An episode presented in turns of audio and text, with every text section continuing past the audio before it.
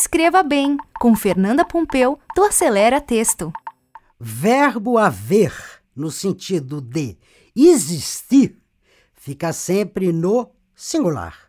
Exemplos: havia um elefante na sala, havia mil elefantes na sala.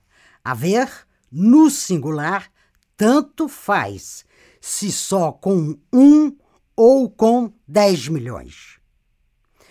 Verbo fazer relacionado ao tempo também fica no singular.